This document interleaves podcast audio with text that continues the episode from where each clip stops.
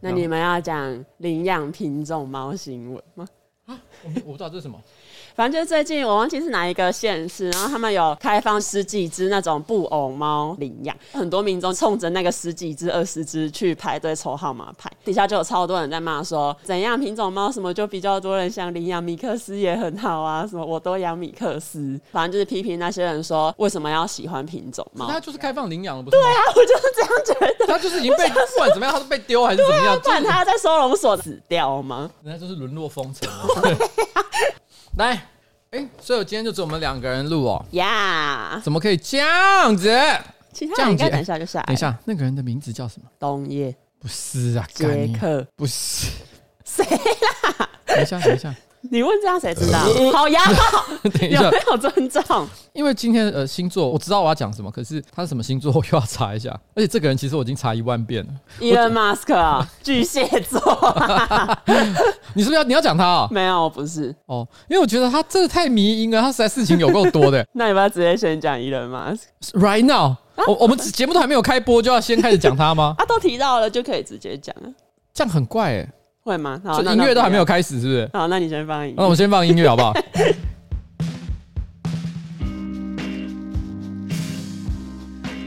不然我先讲一点点好了。忍不住。Elon Musk，你有看到那张像浮尸的照片吗？我知道，这很恐怖哎，那个很像是晋级的巨人，可是比较小的那一种巨人。所以有人因此画了一个迷因图啊，就是啊，这我等一下一起解释哈。哎、欸、，Hello，大家好，我是上班不要看的瓜吉，A.K.A 台北市议员邱威杰。今天是我们的新造假 Number One Hundred Two，在我旁边是我可爱的小助理彩玲，耶。Yeah! 然后我们今天呢，本来应该要陪着我们一起录音的冬夜还有杰克，通通都不在。而且杰克，你知道杰克怎样吗？怎么了？杰克他昨天跟我请假，跑去划水。嗯，我有说可以吗？每个人请假，你都马先答应了，然后之后才在说，我有说可以吗？你都会当天，然后说，哎、欸，那个谁谁跑去哪？然后我就说他请假，他说我有说可以吗？现在出了，我我问你一个尝试性的问题，今天假设他跟我说请假，说哦，我生病，我头痛，我不舒服，嗯，或者是说他家里什么有事都可以。可是问题，他跟我说：“哦，老板，我今天想请假，因为我要去划水。”他今天跟我还有东西说，他昨天去划水，然后我们就跟他说：“你有需要特地请假去划水吗？你平常也在划水，你知道划水吧？”划水是什么意思？它有个专有用语吗？这可能是追韩团的人比较懂。反正划水就有点像是你在舞台上表演的时候，可能你跳舞不够认真，或者是唱歌有点随便唱，大家就会说：“哇，你偷懒，你划水。”所以你是说杰克平常上班时间都在偷懒？没有没有，杰克还是很认真工作。没有，我我知道你的意思，他的确在划水。我知道了，下个月的薪水减五千块，这是他划水的代价。怎么会有员工每个月都有一些被扣薪，不然就是被骂的事情出现？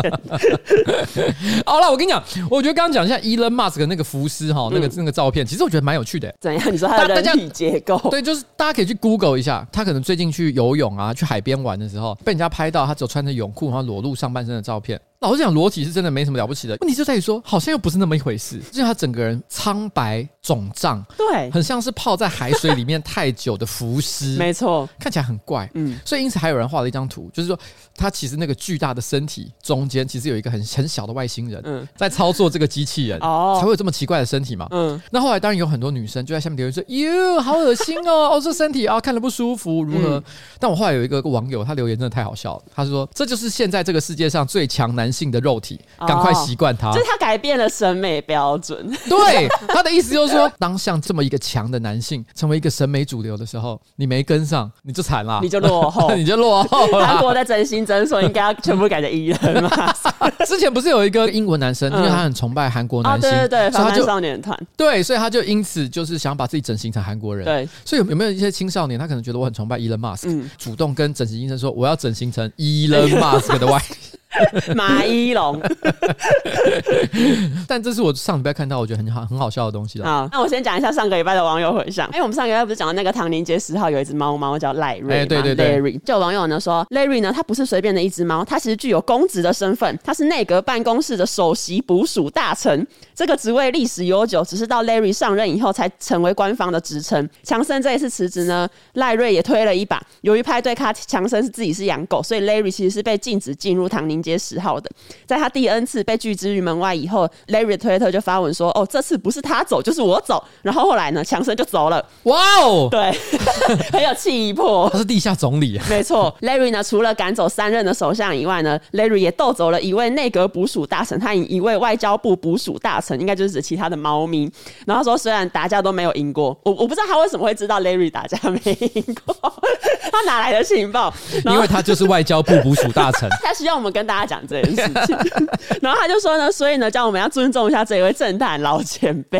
对，Larry 的 Fun Fact，我要讲的上周星座运势其实也是跟身体有关系。金牛座上周呢，因为失言反而给他的敌人带来好处。我要讲的是一个美国的共和党议员叫 Matt Gates，他的立场也是反对。OK，然后他比较保守的。对，有一个前情提要，就是他今年五月呢，不是那个罗素韦德案还没有一个定案嘛？嗯、那时候 Matt 呢，他就说呢，这一些参加支持堕胎权游行的女性，有多少人是受过太多教育，而且没有人爱？游行结束之后，也只能回家，孤单的吃着微波食品，偶尔玩玩猫，交友软体上面也没有半个人配对成功的千禧年世代。反正就是，哎、欸，他这一段叙述完全地图炮打中超多人，就是吃微波食品，然后你养猫，然后你游行结束之后，你可能也没朋友，只能回家啊。你知道软体也没有半个人配对成功。哇靠，这炮火猛烈。然后因为现在不是那个罗诉韦德案被推翻了嘛、嗯、哼，Matt 他上上周出现一个活动，然后那个活动的主要对象是一些青少年，然后他就在那个活动上面讲说，那一些支持反堕胎的女人都丑到我无法跟他们做爱，那一些人呢根本不需要担心罗诉韦德案被推翻，因为没有人想要让你们怀孕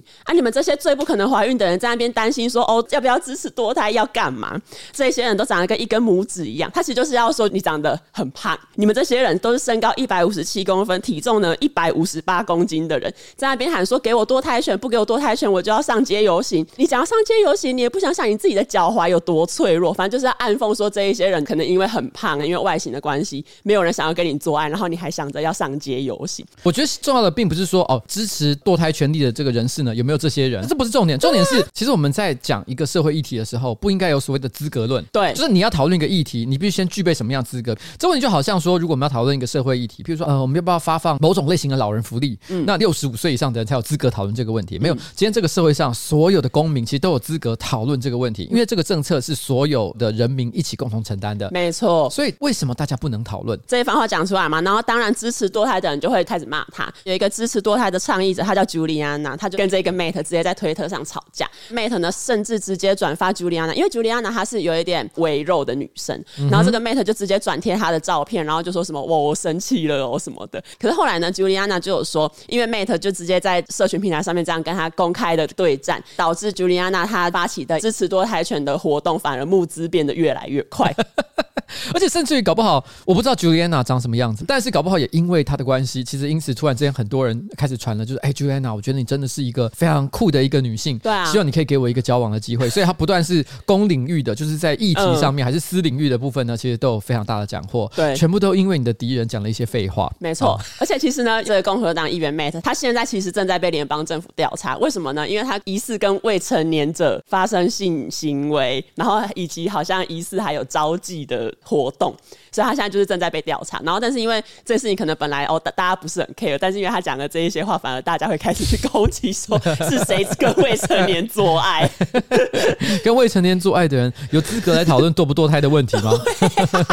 对，对，反正这是我的上周星座运势。好啦，那我们今天的上周星座运势呢，就到此告一个段落哈。嗯、接下来我们进入干爹叶配的环节哈。没错，这次的叶配是我们的知识卫星哈，MJ 理财思维课程，超级数字力，一生受用的财务思维课。对。今天要跟大家推荐的就是 MJ 林明章老师的财务思维课程。他其实呢已经在知识卫星平台上面开课了，就是你不用在那边哦等什么募资成功才可以上课。其实现在你只要付了钱，你就可以立刻上课。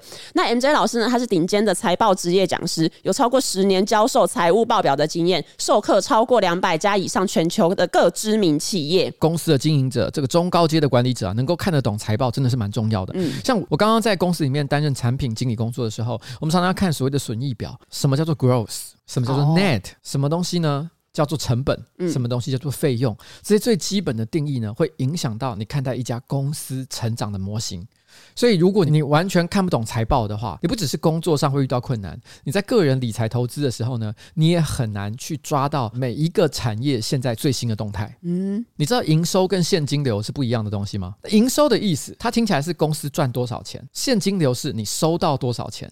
其实这两个东西听起来很像，但意思其实不同。嗯、营收它可能会加上了很多成本的要素。举例来讲，我公司呢这个月我可能收入了十万块钱，嗯，可是问题是呢，我可能在扣掉一些日常的一些支出，譬如说薪水啊、其他之外，可能我还之前有买设备，嗯、设备这时候我要把它摊提的费用，把它加在我这个月的这个成本当中。哦，所以这个时候就会产生了你这个月营收数字的计算，其实会有很多很多不同的变化。嗯，现金流就是这个月你收到的钱减掉你支出的钱。如果你现金流是负的，就表示你这个月钱不太够用，这会影响到你营运的状况。可是如果有一家公司连续六个月全部现金流都是负的，就表示这家公司完蛋了吗？其实不是，嗯，这个时候就牵涉到营收很重要的原因，因为营收本来你就会预估未来一年甚至十年的一个营收的状况。如果你现在暂时的现金流是负的，可是实际上你可见的未来营收呢，其实都是正成长，你就可以说这家公司呢有发展的前景。你目前的负现金流只是一个短暂的现象，不表示它是有问题的。但是反反过来讲。如果你今天现金流它其实是正的，但是因为你先前的这个设备啊摊提的一些成本都太高了，导致账面的数字看起来是负的的话，就表示虽然你现在每个月都有余钱，但这家公司未来前景堪虑。这些东西都是必须要你看得懂财报才能够理解的事情。如果刚刚呢瓜吉讲的这些例子你听不懂的话，那你就一定要去上这个 MJ 理财思维。哎，我讲的太难太难了吗？因为我我觉得刚刚我在讲的时候，你从头到尾都在那个纸上面 涂鸦。没有，我在你连看都不看我。欸、你看我要写收入减日常支出，现金流正的负的。好，那你刚刚说的是呃，你根据公司经营，然后还有一些你担任中高阶主管的经验，然后来分析说，哎，看财报到底有没有什么重要的？可是对于一般人来说，为什么要看财报呢？即使你不是公司老板或中高阶主管，你还是会有一些投资的需求。对那投资的时候呢，你就一定要看懂财报，你才可以分析那一间公司到底是是好是坏。像是呃，因为我去看一下这个课程的网页，它就有出一个台积电、苹果跟 Google 三家企业里面，你觉得哪一家的表现最好呢？然后当然，如果你不知道怎么看财报的话，你就无法分析，你无法分析，你就不知道要怎么投资。哎、欸，我先讲一下，好，以上三家的股票我都有买，哈真的、哦，我就是韭菜，你真的是韭菜，我是韭菜本人。好，那如果你有钱，你可以三家都买；但如果你预算有限，你就一定要看懂财报，然后找对你的目标下手，不然你就真的是只能当韭菜。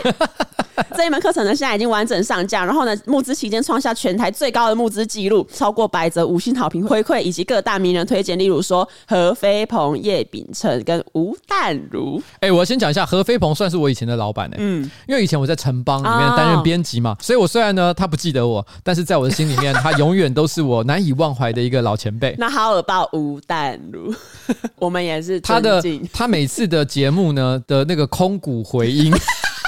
都令人难忘。空谷回忆才几集，然后会被讲一辈子。因为这门课程，他其实之前这个教授有开过一门实体课程，然后叫做《超级数字力两天一夜的精品实体课》。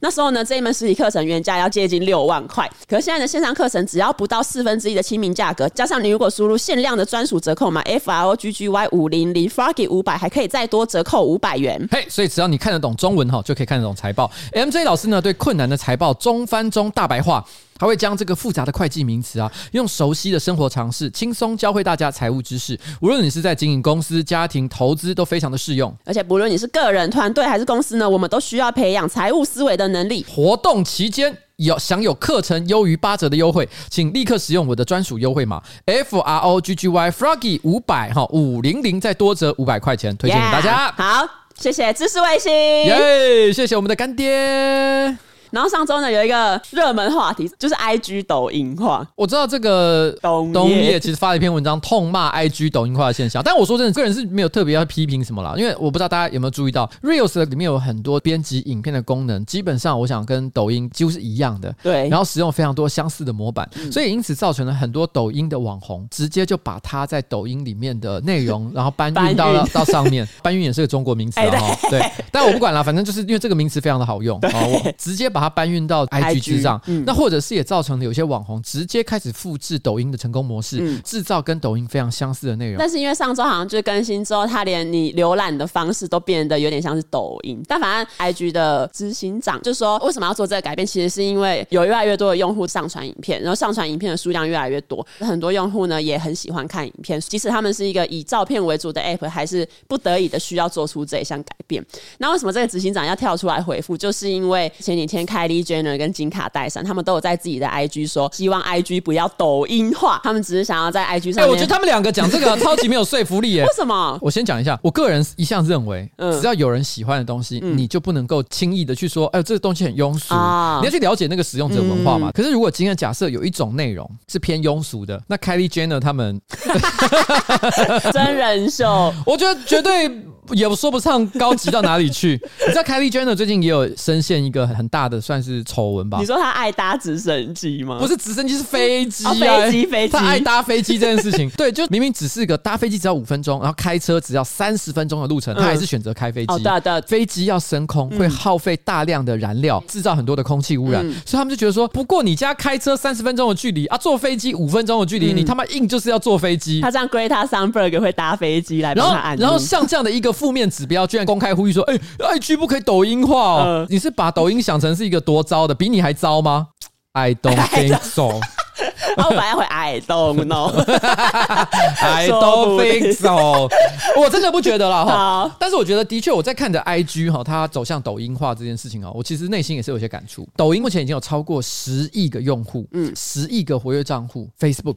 Google、YouTube 所有的社群平台都花了差不多十年以上才达成这个目标。哦，抖音花六年而已。抖音是史上成长最快速的社群平台。嗯，所以你可以知道它的流行已经是势不可挡。那我问你，本来呢，Facebook 就被认为是已经可能要有点高龄化。Facebook is dying。对，Facebook is dying，它是一个 dying 的社群平台。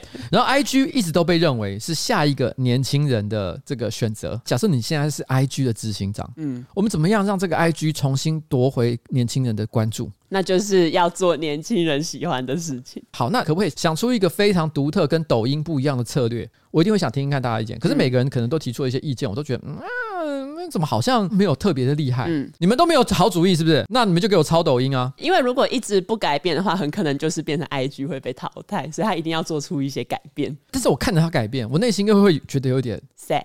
有点 sad，就是突然之间，IG 这个平台失去了一点个性。对，你会因为这样子而拒用 IG 吗？不会，因为目前我觉得还没有可以取代 IG 的这个东西出现。就在你心里面，你最爱的是 IG 吗？我最爱，嗯，你所有的社群平台里面，就是如果有一个要让你来发布你个人觉得最感兴趣的一些事情，嗯，你会选择是 IG 这个平台吗？脸书。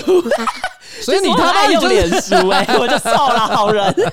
我很喜欢滑脸书哎、欸，那你嘞？你自己有最喜欢的吗？没有，因为我经历太多了。如果你今天只有交过两个、三个女朋友，嗯，你会很珍惜，你会很珍惜，而且你可能会觉得说初恋最美，永远不可遗忘或什么之类。可是你真的交往够多的人的时候，初恋还是很美。嗯，可是你开始慢慢会理解到一件事情，就每个人其实都是独特的。你可以每一个人都用不同的方式去喜欢他们，你就不会再有一种只有一个东西是不可取代的，因为你知道永远都会有下一个。嗯、OK，那就只是想聊一下这个话题哦。好了，那我们刚算是聊完了吗？聊完了，没有任何谴责的。没有，我只是觉得我难得跟金卡戴珊有一个共同点。但是飞机这部分我们都 做不到。上周有一个新闻标题超耸动的，应该很多人都有看到。NASA 工程师说什么外星人不能在太空打手枪，因为可能导致三名女生同时怀孕。不是外星人，是太空人。哦、我刚刚讲什么？你刚刚讲外星人。我你说 外星人可能不需要打手枪，就你刚刚说的是伊人嘛吗？为什么会会有这样子的标题？就是因为康纳他有一个 podcast 节目叫 Needs a Friend，他前几天邀请到一个在 NASA 承包商工作的工程师 Smiles 担任来宾，讨论到说，因为有时候可能有一些物资要运到国际太空站，然后可能给太空人一些补给、一些资源。康纳他就问说：“哎、欸，那你们有没有运送过什么奇怪的东西呀、啊？比如说 A 片之类的？”Smiles 听了就说：“不会有这件事情，就我们不会运送 A 片，因为呢，在太空这种零重力的环境之下，任何漂浮的精子都会造成其他女同事的困扰，这极有可能会让三名女性太空人在同一个时间，因为同一名男性的精子受孕，所以呢，男性太空人都会被警告不要在太空中打手枪。这个是一开始传的版本。可是这新闻实在太荒谬，然后后来国外也有就事实查核网站查出，就是到底为什么这个新闻会变体成这样。其实事实上呢，在那个录音现场，除了康纳之外，还有其他的主持人，就是一些喜剧演员。这一段发言其实只是喜剧演员之间的干话而已。然后 NASA 也没有发布任何关于就是哦你自己独处的时候要干嘛的行为警令，就根本也没有。如果今天有一个男性太空人打手枪，然后射精，接下来同一个房间内的三个女性太空人都受孕，嗯、所以他们是都没穿衣服，是不是？不然的话，这个感染率比 COVID nineteen 还厉害。就是我的问题就是奇怪，你们是不穿衣服的吗？怎么会发生这种事情？你们发疯哦！我讲的好像精子怎样有缝就钻，好可怕！而且你知道，我以前有看过一个影片，嗯，一对双胞胎姐妹，她们两个就同时爱上同一个男人，然后跟他交往，然后准备跟他结婚。然后那两个姐妹因为感情太好了，感情好到说我好想要同一时间一起生下一个小孩。嗯，她们跑去找妇产科医生，问那个医生说有没有一个可能，我们同时一起去跟那个男的做爱，同时哈把他那个精液这种滴管把它吸起来，然后分别塞到我们的阴道里面去，然后同一时间达成受孕，一起生下一个小孩，这样子。到底在讲什么？然后呢？然后那个医生就这样面露难色，他就说，即便是在最理想的情况，这个受孕几率呢也不是百分之百，大概也只有六分之一。你们有两个人，所以就等于三十六，只有三十六分之一的几率，你们可以达成同时受孕。然后那两个姐妹就露出了非常厌恶的表情，说：“Oh no, this is not what I want。我们就是要同时受孕。”然后就悻悻然的离开。他们凭什么在那边给我搞任性？他们也不想想他们自己问了什么问题，在那边一不受到妲己，我才要问号吧。而且那个妇产科医生，他事后接受采访的时候就说：“大家应该可以从那一天的那个影片当中看得出来，其实我觉得很困扰，真的好困扰。”所以我才说，同一时间让三个女太空人怀孕，到底在攻三小啊？到底在讲什么？太难了。但是你有没有看过有一些电好莱坞电影？有过那种无重力性爱的事情，比如说《第五元素》。《第五元素》它有一段就是他们男女主角在那个太空船当中无重力的情况下在那边接吻，然后做爱，看起来非常的浪漫。可是后来我发现一件事，其实无重力做爱哈，基本上是不可能的，因为你没有支点。好，你在漂浮，然后无重力它是没有支点的。对，你就算第一下顶腰的动作做出去，嗯，下一步就是那个两个人一起飞走，对，那个那个女生会被你顶飞。所以在太空中，如果要完成做爱这个动作，有我记得有看过一个影片，他有认真的描写可能的做爱方式是什么。他们就是在墙壁上，然后你用一些束带把自己绑起来，制造一些支点。嗯，可是因为这个过程其实蛮麻烦的，所以很有很高的几率做好固定的动作之后，其实你也消了。根本就不想做，因为太麻烦了嘛。做爱就是一种要 一个冲劲，一个冲劲。你没有那个冲劲，你就不想做了。这证明了那个什么阿基米德他是先知啊，他是先知。哎，对，给我一个支点，给我一个支点，在太空做爱。啊，我后来就想到牛顿球做爱。哦，你说那个牛顿球就是哈四颗那种铁球，你把比如说右手边的那一颗先拉开，再放开它的时候，它就会去撞它旁边的那颗球嘛。嗯、第二颗它就会把那个撞的那个力量传到第三颗，第三颗传到。第四颗，然后四第四颗就会撞出去，然后再弹回来，但中间那两颗是不会动的。嗯，这个理想的做爱方法就是四四个人一起做爱，嗯、中间那两个是负责传导力量。我第一个男生冲进去嘟第二个男生，嗯、第二个男生把这个力量传导到第三个男生，嗯、然后第三个男生就传导到第四个男生或第四个女生。于是力量那个女的被弹出去之后，嗯、再弹回来。然后好累，谁做爱这么麻烦啊？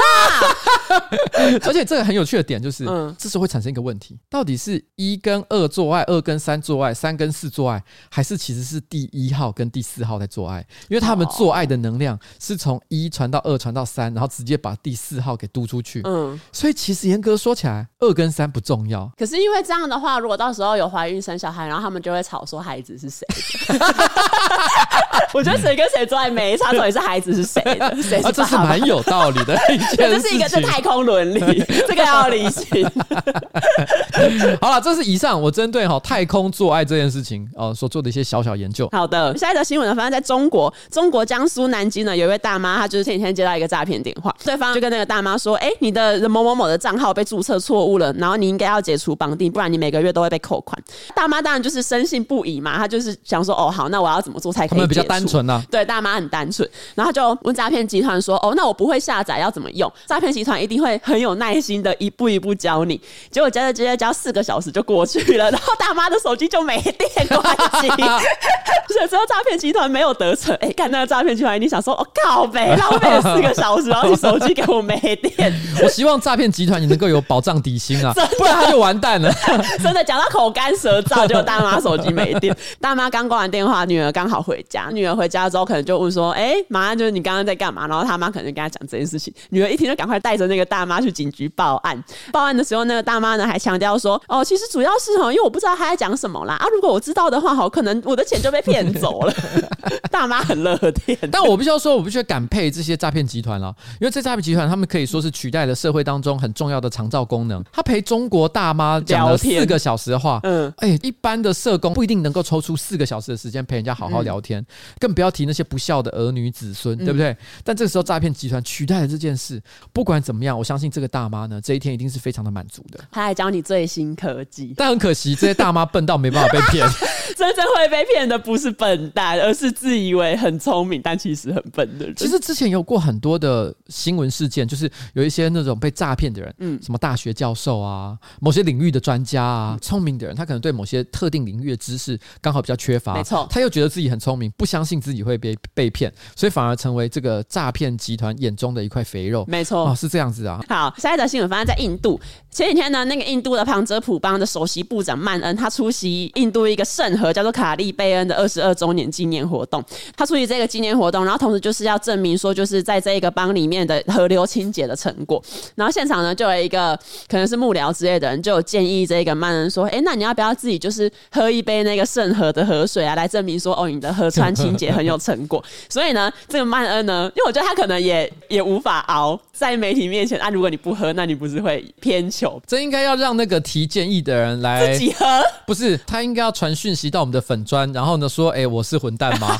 因为当时他在建议说，哎，部长你要不要来喝一杯的时候，部长马上睁大眼睛看着他说，干你啊！看我如果真的部长，我一定觉得超干。但是一转头看到摄影机，马上就堆出笑脸，心里还在正在想随便打个哈哈，就是说，哦，这个我们水是一定可以喝啦，但我今天正好什么都没带，下次再喝喝看。结果一转头，那个建议的人就拿出一个杯子说，部长杯子我已经准备好。然后那个部长本来只想要喝一小口，结果媒体起哄说不够啦，不够啦，干杯啦，干杯，干杯，干杯。然后反正最后这个曼恩呢，他就是喝了那个圣河的河水，刚开始喝下去也都没事，可是到第二天他突然在官邸严重肚子痛，被送往新德里的医院治疗。有消息来源就指出，这应该是跟他直接喝那个圣河的河水有关。我在网络上有看到那个有印度网友会说，这应该是圣水给的指示。然后看到我就想说，好可怕！这是什么印度版什么圣水的考验，喝下去如果他的肚子痛，代表他是不好的政治人物。哦，原来是这个概念。因为我不知道这个人可能在印度风评可能没有到很好，然后就有人很惋惜的说：“哎，怎么没有去喝恒河的水？”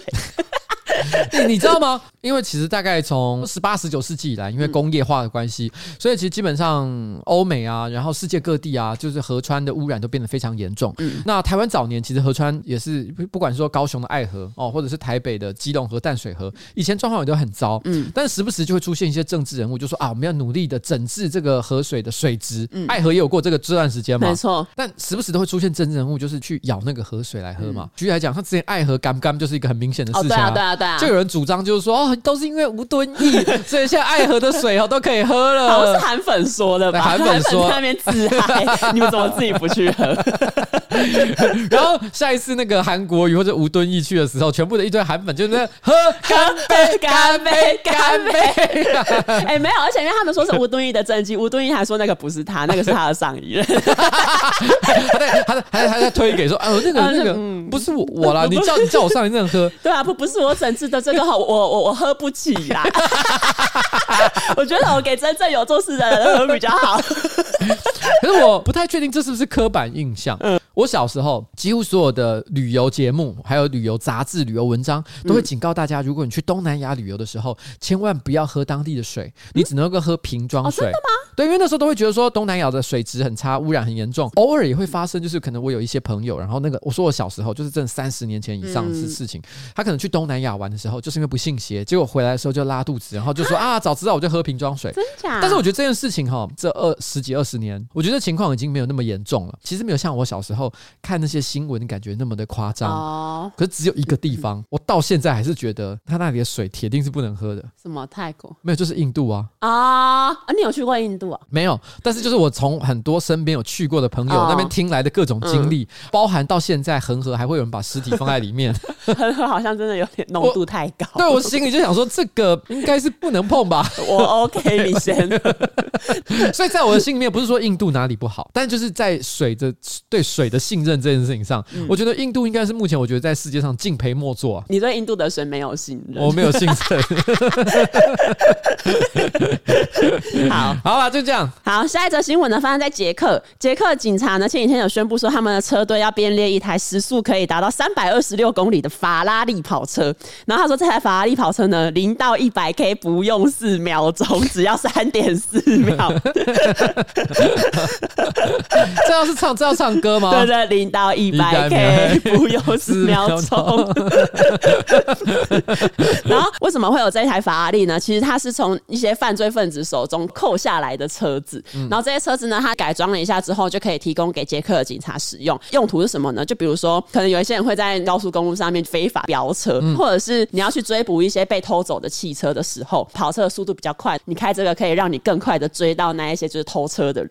因为捷克这样，然后可能很多人会觉得哇，好酷哦！就是为什么哦，警察车队里面居然有法拉利啊，很高级什么的。可是呢，其实捷克呢也不是第一个把法拉利列入警车的国家，另外一个国家，我觉得很理所当然，大家听到也会觉得哦，难怪这个国家就是杜拜，而且呢，杜拜不只有法拉利，还有兰博基尼跟特斯拉。其实我去查一下，哎、欸，我想说，没收这种犯罪者的跑车，这是合法的吗？这是可以这样做吗？台湾其实可以、欸，哎，哦，真的、啊，台湾有法律规定，其实如果今天是遇到，比如可能有人在贩毒啊，然后正好开着跑车啊，这些车子哈是可以没收的。哦，但是问题是因为台湾法律还有另外一条规定，被没收之后，车主其实可以花钱把它赎回去。哦，所以虽然我们目前扣押了很多这种名牌跑车，嗯、但绝大多数最后都会被赎回去。嗯、所以其实并没有成为代用的警车啦。啊，很可惜，对不对？很可惜。如果他们那个时候能够像捷克跟杜拜一样，把这些豪车拿来作为警车的一环，以后警校的那个广告可以换一种拍法，嗯、拍一台非常高价的跑车，那种法拉利啊、保时捷啊，嗯、在那边警匪追逐，追到坏人之后，车门一打开，一个穿着制服的警察走下来，然后他就跟你讲说，开豪车有两条路，嗯，一条是你有钱，嗯、另外一条就是加入警队。啊，不太确定这个是不是一个诱因，因为如果像杰克，他是有受过特定训练的人才能开，所以不代表你加入警队就开得到豪华名车。好，那期待可以看到台湾的警察有名车的一天，有的话，到时候一定会有一些 YouTuber 想说，我们现在来做一些坏坏的事，然后看来的会是警车，哎，会是名车还是一般警车？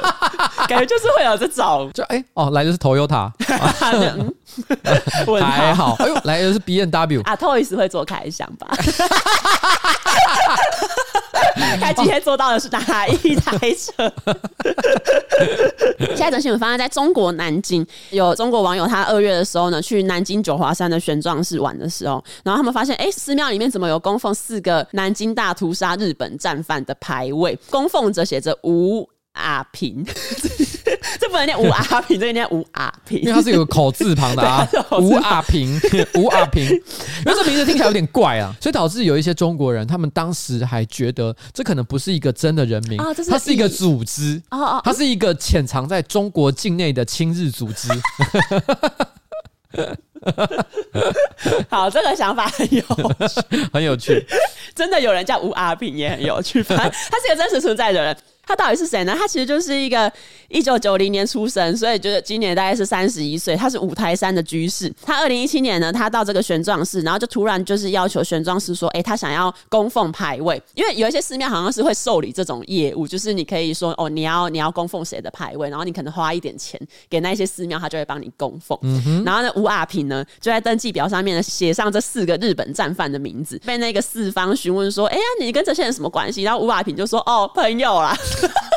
我看到这边，我觉得很怪。我觉得四方怎么会相信他们是 imaginary friend？对啊，他幻想中的朋友，而且吴亚平朋友很多。那至于吴亚平为什么要这样子做呢？因为他以前不在南京，他后来到南京之后，他了解到那些侵华日军战犯的暴行，就是南京大屠杀那些日军暴行嘛，他就觉得哎、欸，产生了心理阴影。之后他长期呢被噩梦缠绕，而且呢还就是有到医院就诊啊，服用一些镇静催眠的药物之类的，他可能就真的受不了。然后后来呢，他接触到了佛教，他就发现哎、欸，佛教里面有一个概念叫做解冤释结，它其实有一点像是呃，你跟一些已经逝去的人沟通，化解他们心中的那一些结跟那一些怨，这样他就觉得哎、欸，好啊，那我就帮他们在这一个玄奘寺里面供奉牌位，然后化解他们心中的怨气。你知道吗？这让我想到前阵子呃，安倍晋三过世的时候，嗯、就有台湾的民众跑来我们的办公室陈情，哦、他就说，你知道这件事吗？对不对？他跑来陈情，就是说根据他的了解，就是安倍晋三的他的灵魂还在他发生不幸的地点徘徊。那他说日本人可能没有招魂的习俗，所以他希望我赶快跟就是说驻日的大使啊，然后或者是台湾相关的一些这个官方单位，请他们赶快派台湾的道士去这个安倍晋三的死亡的地点，呃，招魂，招魂叫他记得回来，对，叫他记得回家，这样，因为他觉得他很可怜，他是一番好意啦，他是好意没？但我当下心里是想说啊，这到底在攻三小？后来我在我的直播上有分享这件事，但是有一个热心网友，他后来就传了讯息给我，嗯，他说呢，他听到这件事情之后，他也深感忧虑，嗯，然后呢，于是他就询问了他在日本方面的有利人士朋友，那个朋友就跟他说明说，哦，我们日本也是有在招魂的，嗯，然后呢，他跟我讲的那个时候，他还说还没做，但是也是隔了几天，然后他就传了另外一个讯息给我的朋友说，已经在日本完成招魂了，可以请台湾的朋友不用再担心。啊，我觉得。好好难以理解的一段故事。然后我那个朋友就跟我讲说：“你可以跟大家讲这件事情，让大家安心一点。”我心里到现在还在想，在担心，我没有在担心啊，我到底在说什么？但我很感谢啊，这个世界上善心的人真的是很多，所以这位吴阿平也是一样的概念。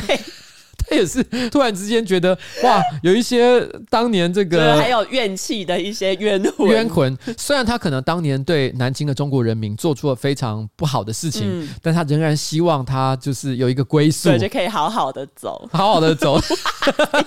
热心的吴阿平，这之后会变儿童绘本。但我跟你讲，我说真的，因为这个行为在我的角度啦，哈，我觉得基本上就是迷信啊。我也觉得，但有人宁可信其有，那就随他们。对对，我觉得这个事情我就尊重。对，但就是有一些迷信的行为，我真的已经超越我能够尊重的程度了。你知道，因为前阵子啊，就有朋友分享了一个链接给我，我看到我整个傻眼。嗯，就是那个量子远距医疗。他那个大意是这样：以前不是有所谓宠物沟通师嘛？嗯、不用带你的猫狗过去，你只要看照片，你只要给他看照片，他就可以知道他心里的有什么问题，嗯、还可以跟他对话。嗯、我个人是不太相信啊，但是因为我身边很多朋友都相信，所以我也只能说尊重。但我最近看到一个我无法尊重的，他叫做量子远距医疗，他就说你不用带你的猫狗去那里，你一个月可能付个一千块还是一千五百块钱，就是付月费的概念。嗯、他会透过量子远距医疗的方式，什么水晶的能量，嗯、然后呢帮他祈福，然后保持他的健康状。状态，然后每个月固定付一千五百块钱，他就帮你把这事情做好。这订阅制，订阅订阅 订阅制远距医疗，多少啦？我看到我心里想说：“Oh my god！如果在台湾社会有人真的相信这个东西，而且还付钱，我真的对这个社会绝望。”这个盘子哎，这些宠物医疗都可以订阅制。不是你有病就看医生，啊、不要问这，不要做这么多奇怪的事情，好不好？宠、啊、物沟通好，我尊重，但是量子去医疗，我跟大家讲，真的不要相信这个鬼东西，啊、而且这是跟性命有关，不要乱闹，不要闹，不要乱闹。刚刚讲到那个玄奘寺的后续，就是后来呢，吴亚平就是被救者嘛，然后他就说，他对于那一些曾经因为他感到被伤害的人感到很抱歉，然后他也愿意弥补过错。至于后续呢，就是跟这起事件有关的主管机关的官员被惩处，然后玄奘寺的住持传真法师也是直接被撤换。他名字叫传真法师哎、所以他平常是就专门在做 fax 吗？你要撤除这个人，你要传真给他，把他不知道自己被撤除。而且我觉得这传真法师很悲剧，因为他就是一个被扫到台风尾，因为他之前曾经还自己筹钱拍过抗日的电影，结果现在因为吴阿平在他的庙供奉牌位，导致他还要被撤换。玄奘寺目前也是先关闭，等待后续的一些纠责。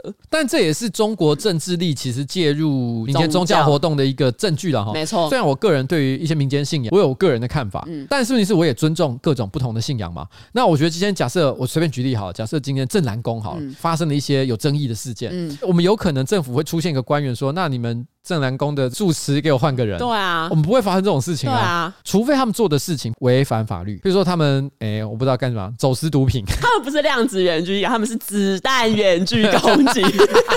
这个就要介入。对，就是如果除非这种情况的话，那当然是你已经触犯了，比如刑法、民法，你可能要接受惩处。啊、那我觉得这个就没有话说嘛。所以可见，哇，觉得中国做这件事情也是有点蛮离谱的了哈。这起事件就是在中国的可能佛教界或甚至是民间都会引起很大的讨论。那有很多个地方的佛教协会就有要求说，哎，那现在来查那一些佛教场所啊，甚至有一些还明确的指出说，佛教场所之后呢，不能出现一些政治或者是历史的反面人物。那你觉得习大大可以在这些庙里面被供？因为我那时候看到，我就想说，政治反面人物就是习大大。你知道政治反面人物，我觉得这时候就不得不提有一个很知名的人物，就叫勤快。嗯，你知道在以前呃什么岳飞庙，嗯，他永远都会被一个什么千古罪人的形象，可能跪在地上啊，被大家唾弃啊。啊因为小时候我们看那种课文，嗯、或者是看一些什么小说，我们都会觉得说秦桧就是个大坏蛋，没错没错，他就害这个忠臣岳飞被刺死。欸、但是其实过去这二三十年间，我相信有很多的历史书籍都有帮秦桧翻案。你有看过类似的东西吗？我没有哎、欸，因为有很多人换一个角度，从秦桧的视角，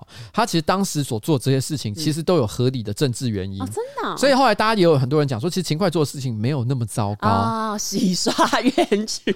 那其实很可怜。可是问题是到目前为止，你只要听到秦桧，你还是想到哇，史上最坏的奸臣之一。嗯，他就是我刚刚讲的负面政治人物嘛。好可怜哦，秦桧需要解冤事件，他 他需要解冤需要被控告。这起事件呢，其实他后来衍生了非常多的话题，其中有一个就是寺庙商业化。因为刚刚不是有讲到，不管你是谁，你可以透过就是哦付一点钱的方式，然后在你想要的寺庙里面供奉牌位嘛。嗯、这其实就是寺庙商业化的其中一环。寺庙商业化简单来说就是，比如说你进去参观，你可能要他他可能要收你门票，之外你可以花钱请他帮你办法会，你也可以花钱请他帮你供奉牌位，甚至呢寺庙自己本身可能卖。一些开光法物之类的，根据统计，其实有大概百分之二十左右的中国寺庙现在都已经商业化。商业化到什么程度呢？就比如说以上海的静安寺为例好了，光是你要进去的门票就是新台币两百二十块。这其实我觉得在台湾好像目前还没有这种事情。我们来讲一下美术馆的那个门票是多少钱？很便宜耶，我记得是十五块还是三十块？对啊，对啊。除了这个之外呢，价码最高的是捐功德，就是如果信众呢捐献塑像，最高一份可以达到四万台币，而且捐献数量不封顶，就是你可以一直捐、一直捐、一直捐这样。贩卖开光法物的部分，就是他们卖一座释迦牟尼的佛铜鎏金坐像，价值是台币八万七。至于呢，寺庙商业化有一个最有名的例子，当然就是少林寺，这个算是很有名的一个案例啊。对，我有看到，就是少林寺好像好几年前有发生过一个争议，就是他们。一炷香最高的价值可以到六千块人民币，相当于台币已经到三万块钱了。对，反正就是看你那个香的功用是什么，然后以及粗跟细。因为像六千块人民币就是很粗的香，就可能可以烧很久吧，我也不知道。反正少林寺呢，除了这些之外，它其实还有比如说注册公司啊，然后有一些商业演出，还要建立海外分寺。就可能你有一些少林寺 美国粉丝，而且事实上，其实在中国少林寺本身还有商标权的争议啊，因为因为有不止一间少林寺，对他们也有比如说到淘宝上面开店，然后 IP 授权啊，而且还有一些少林寺的可能是和尚，本来应该是出家人啊哈，但是问题是他们其实都直接在网络上当网红，然后呢参加格斗比赛。啊，然后还会跟因为其实抖音不是有所谓的抖音武林，你知道吗？嗯，抖音武林反正就基本上有一堆自称也很能打的人在上面会互相约战，但是事实上其实绝大多数的人都是那种三脚猫，就是像马保国那种哦，打的看起来很可笑啊。大家其实看就是看那个可笑的部分。我不是再过几个月就卸任嘛？嗯，两三年前吗？我好像是跟凯莉聊过这个话题，就是说，哎，其实我们之后卸任之后啊，我们可以还有一个可以搞的事情，就是来开一个宗教法人。嗯，因为在台湾虽然可能这种民间信仰的这种商业化的情况，可能不到像中国这么的夸张，但是事实上其实也有非常大的影响力，而且的确有非常多的利润在其中。而且因为宗教法人虽然在台湾是有相关的法律。去做规范，嗯，可是常常这些民间信仰呢，不管是公庙也好，还是他的从业人员，有时候都有有一点点超越法律。哦，举个例子来讲，他们做很多事情，如果今天换成是公司行号的话，要收税金，但是明知他们就完全都不用，嗯、有的甚至于还在国有地上滥盖滥建，然后大家也不敢找他们的麻烦，嗯、因为他们都是民间信仰。Yes, yes. 所以我们那时候心里就想，我们也成立我们自己的宗教法人，接下来我们所有的收入都不缴税，直接敛财敛起来。但我们的重点其实不是真的，我们想要去不缴税，粹，而是我们想要挑战一下这个规则，嗯、让大家看看这个宗教法人呢，在台湾到底是一个什么离谱的情况。嗯，好了，就这样。好，讲到佛教呢，有两则我是混蛋嘛要分享。第一则呢，这个人他说，我家每年都会去一间佛寺祭拜亲人，因为那一间佛寺呢规模蛮大的，然后里面也有附设的佛教大学跟和和尚尼姑们的宿舍。我记得那年我跟我姐都还是国中生，我们清明节之前呢准备了丰富的贡品要去拜拜，因为清明节前后嘛，然后佛寺都会有很多人拜拜，所以呢主主要的佛堂人满为患，一大片贡品也很壮观的排在佛像前面。那年呢我们家准备了丰硕的贡品，有我姐最爱吃的加州无籽葡萄，我们把它放到桌上祭拜之后呢，就走到外面等。大概过了十几分钟吧，我们要去回收贡品的时候，发现，哎，姐姐最爱的进口加州无籽葡萄不见了。因为放贡品的时候，大家都会用寺庙提供的红色塑胶盘，可是姐姐最爱的，她一直强调姐姐最爱的加州无籽葡萄。她意思就是说，不是她喜欢，是她姐姐喜欢。对，她她姐姐真的很爱这个加州无籽葡萄，但姐姐最爱的加州无籽葡萄呢，是用很像 Costco 买水果的纸箱装着，所以呢，应该是不会搞混。我们找了大概五分钟之后呢，我爸就说：“哦，可能是别人拿错，就不要再找了，我们就回家吧。”可是这个时候呢，很爱加州无籽葡萄的姐姐眼尖看到有一个尼姑在附近闲晃。而且这个尼姑呢，时不时的把桌上的贡品端走。姐姐她就很坚持要去问尼姑说：“你是不是拿走了我最爱的加州无籽葡萄？”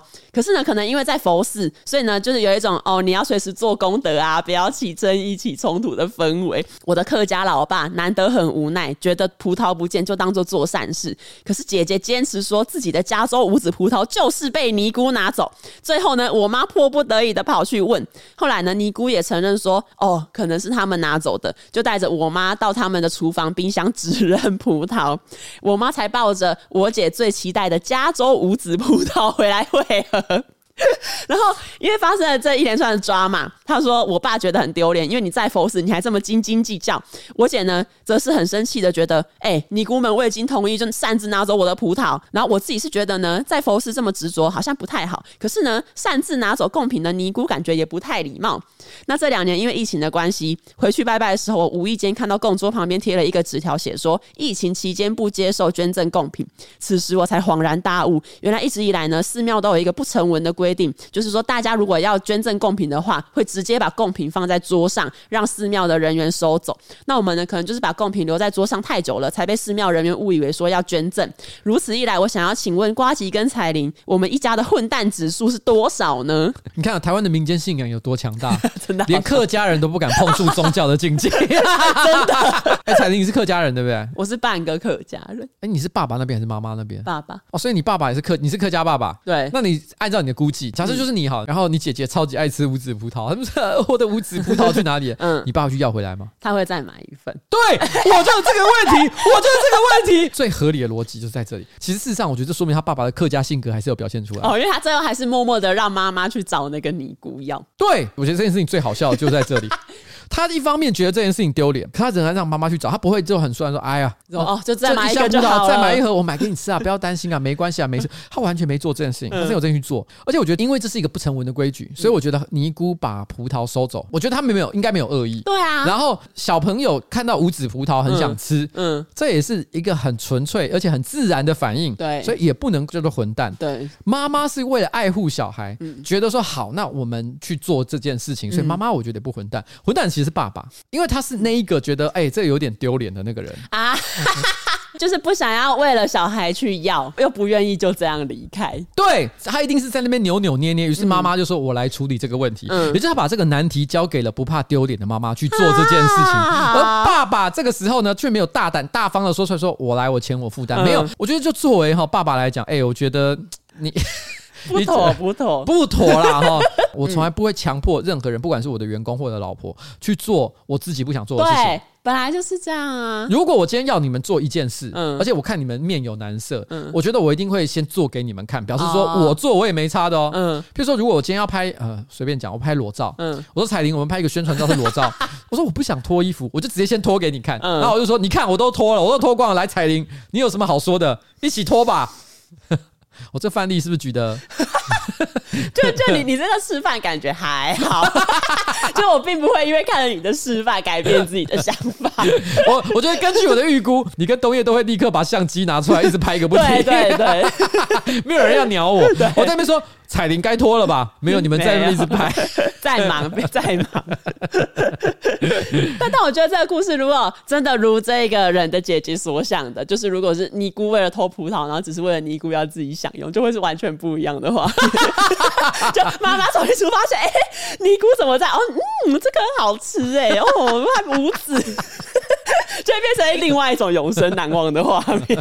好，但事实不是这样，是事实，事实不是这样。接下来呢，另外一个。跟佛教有关的我是混蛋嘛？花旗彩铃，你们好。我家里的信仰是佛教，成长的过程中呢，我也认识了一些基督教的朋友，总是觉得他们身上有着不一样的气质，而且呢，特别善解人意。最近我在朋友的邀约下，一口就答应参加他的教会活动，因为可以趁这个机会深入了解不一样的宗教理念，或者是说呢，应该是用不同的角度看待生活。总而言之，对我来说，这是一个正面的态度。我也都蛮希望可以多多接触这些不同的东西。在这一次的活动里面呢，我跟着大家一起唱诗歌、分享、聊天，大部分的时间呢。都很轻松自在，他们也很热情的邀请我参加以后的聚会。活动结束之后呢，其实我蛮开心的，然后也希望以后还有机会可以参与，因为在那里呢，有许多可以侃侃而谈的朋友。可是，在我的意识中，也存在着另一种想法：大家呢是因为信仰而聚在一起，而我呢是出于好奇心、学习以及交朋友的心态来到这里。至少呢，在可见的未来里面，我还没有办法完全的融入，比如说正式的上教会啊，或者是受洗。但是呢，回到最一开始，我说呢，我的家里面是信佛教，我跟现在多数的年轻人一样，除了大节日或者是人生遇到困境的时候才会拜拜祈求。可是呢，毕竟是拜了十几年的神明，我还是对神明有感情。因此，此刻的我心中出现了这么的一句话：这样的我是不是宗教界的渣男？我真的很愿意多认识一些不一样的信仰，可是我又无法背弃我支持着我长大的神明。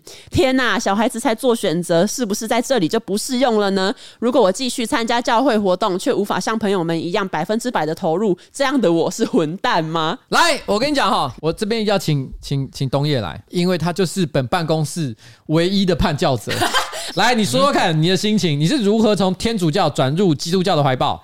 呃，还是你是劈腿？你有劈腿吗？你有同时去天主教教会又去基督教教会的时候吗？有啊，其实我现在都还是这样啊。啊，就是为了满足爸妈两边的信仰，让他们都开心，所以以前我就是两边都去啊。我懂了，也就是说，其实今天天主教对你来讲，他是你的老婆，但是其实你跟他已经没有爱了，你真正的爱是你外面的小三，小三是基督教，对吗？我这样说是不是对的？不确定什么啊？因 为你我问你真爱是谁？应该是基督教吧？但是因为我觉得他们广义上都是基督宗教，只是他们对。圣经的翻译跟了解有一些不一样，哎，没错，一些人为的解释的情况，我会认为天主教的人为成分有点过多，所以我才会倾向基督教。但是因为我觉得基督教也同样有很多，像每个教会、长老教会、圣召会、浸信会，其实各个教会之所以是不同的教会，也是因为他们有不同的人的解释。嗯，所以我觉得我心中虽然可能我是基督宗教的，但是我并没有。觉得现在有任何一种的解释是最完美的那一种，他的意思是什么？他的意思是哦，基督有缺陷。他不是说基督有缺陷，他意思是说他现在尽管已经。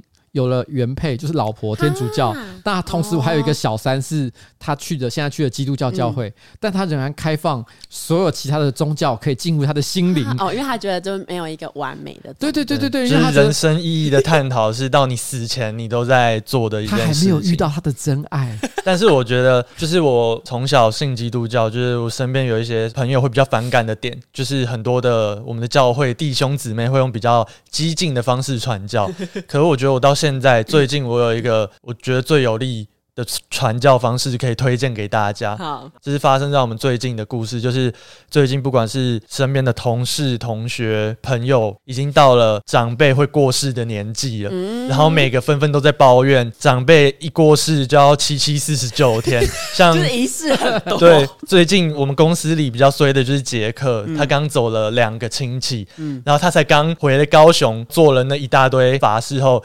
两个礼拜后又走一个星期，他又跑回去做七七四十九天的法事。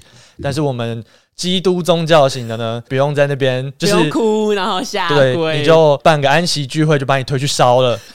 对，简洁、快速、有力。哇，天哪！他他信仰宗教理由，单纯的只是为了省去他的麻烦，只是要方便，你要方便。我相信你的基督一定会因为因为这样的关系而爱你的，因为你传教非常有力。没错。好了，我谢谢我们的东野小王子。好，那你觉得呢？其实我觉得这一题没什么好讨论的。我也觉得，探索这件事情本身是没有什么错的哈。Yes。但是我跟你讲，关于这个宗教渣男这件事情，让我想到一件事，就是。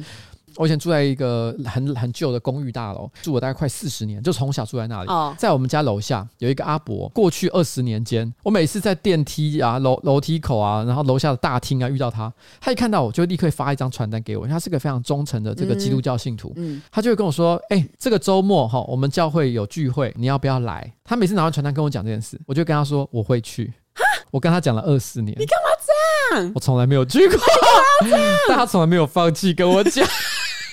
这好感人呢！那你这辈子一定要加入那个宗教。所以你知道吗？我我才是真正的宗教渣男。我说要去都没去。他是很喜欢你，想追你，然后你一直跟他说：“好好，我下次就会跟你交往。”然后就是这个。我就说，我就说哦，我我我下次有时间我就过去。那你干嘛要回他说你会去啊？因为我总觉得我说不太出口，因为他看起来非常的友善。啊哦，你无法跟他说什么哦，我我我没兴趣。请你不要再，请你不要再把这传单拿给我了。他说我很不舒服。对，我老子懒得理你，没有。我比如说我我我觉得不错，我我下次找时间过去。哦，谢谢谢谢你哦。不知道会不会给他带来另外一种伤害。啊，好啦，哎、欸，等一下，这让我想到另外一件事。什么？我刚跟我老婆谈恋爱的那一年，嗯，然后那时候单身好像才刚盖好，我们在那边搂搂抱抱，因为刚交往嘛，嗯，这时候就有两个年轻的女性就走过来，她们很明显的应该是某个宗教的信徒，然后呢，他们看着我们一阵子之后，他就说：“啊，我刚看你们两个人在这里很开心的样子，我想要问你们，想不想知道什么是真正的快乐？”嗯。他这个问句如果放在不同的情境，会变得很奇怪。对，我是说后来回想起来，我当时马上就意识到，嗯，他铁定是来传教的，所以我直接跟他 say no。可是我后来说，这过去的二十年间，我常常会回想起这件事情。然后我都会想，会不会我误会了什么？就他可能心想要死皮，对，就觉得是一种遥远。他说：“你想不想体会真正的快乐？”我如果当时说好的话，我跟你讲，我现在人生完全不一样，你就会体验到真正的快乐。我只能说，在那个当下，我是真的是嗤之以鼻。嗯，但有时候回想起来，也许我就因此错过了体会什么叫做真正的快乐的机会。哦所以我想各位哈，就是年轻的朋友哈，虽然我是一个不信邪的人，可是我觉得在人生当中哈，你要找到一个让自己快乐的方法，嗯，好让自己觉得对这个世界上所有的问题都不会有怀疑的方法是很困难的。所以如果你能够相信什么的话，也未必是一件坏事。我也觉得。好了，那今天的节目差不多到此告一个段落，我们准备跟大家说拜拜，拜拜。好，但我有有有点想到另外一件事啊，什么事？我发现我有一些朋友，他们会很害怕死亡。因为他们不知道，我也是啊，死了之后会去哪里？我也是。对，但通常因为我偶尔也会这样，然后我甚至就是会想到我死后可能会不知道去哪里，我就会很紧张。这种时候，如果有一些宗教信仰可以帮助你心里比较好过，那也不是一件坏事。你知道我前阵子好像是一个喜剧演员，还是是一个科学家？嗯，他讲了一段话，我觉得很讲的很棒。嗯，他就说他对抗死亡这件事情的方法，就是他想的就是他这一生他已经很努力了，他努力做他的工作，然后努力照顾他的家人，然后他去做了很多有趣的事情，然后非常刺激的冒险。当某一天他死亡要来临的时候，他会觉得很兴奋，因为接下来将是他揭开到底有没有来生的最大冒险时刻的来临。当然也有可能就一切归于什么都没有。嗯，但是什么都没有就什么都没有吧，就那样。对，但如果还有什么呢？还有什么？你不就解开了你几十年来所不能够参透的秘密吗？搞不好来生才是真正的快乐。对。所以他说这是一个冒险。好，我听了以后，突然不能说全部，嗯，有一点点觉得比较缓解了。好的，那节目的最后呢，要跟大家讲，MJ 的理财思维课程实体课程呢，原价逼近六万，线上课程呢不到四分之一，现在输入 F R O G G Y 五零零还多折五百块哦。耶，谢谢我们的知识卫星。耶，拜拜，拜拜。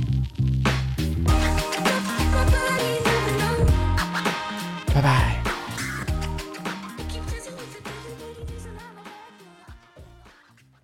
多久？今天好像录比较久。哦。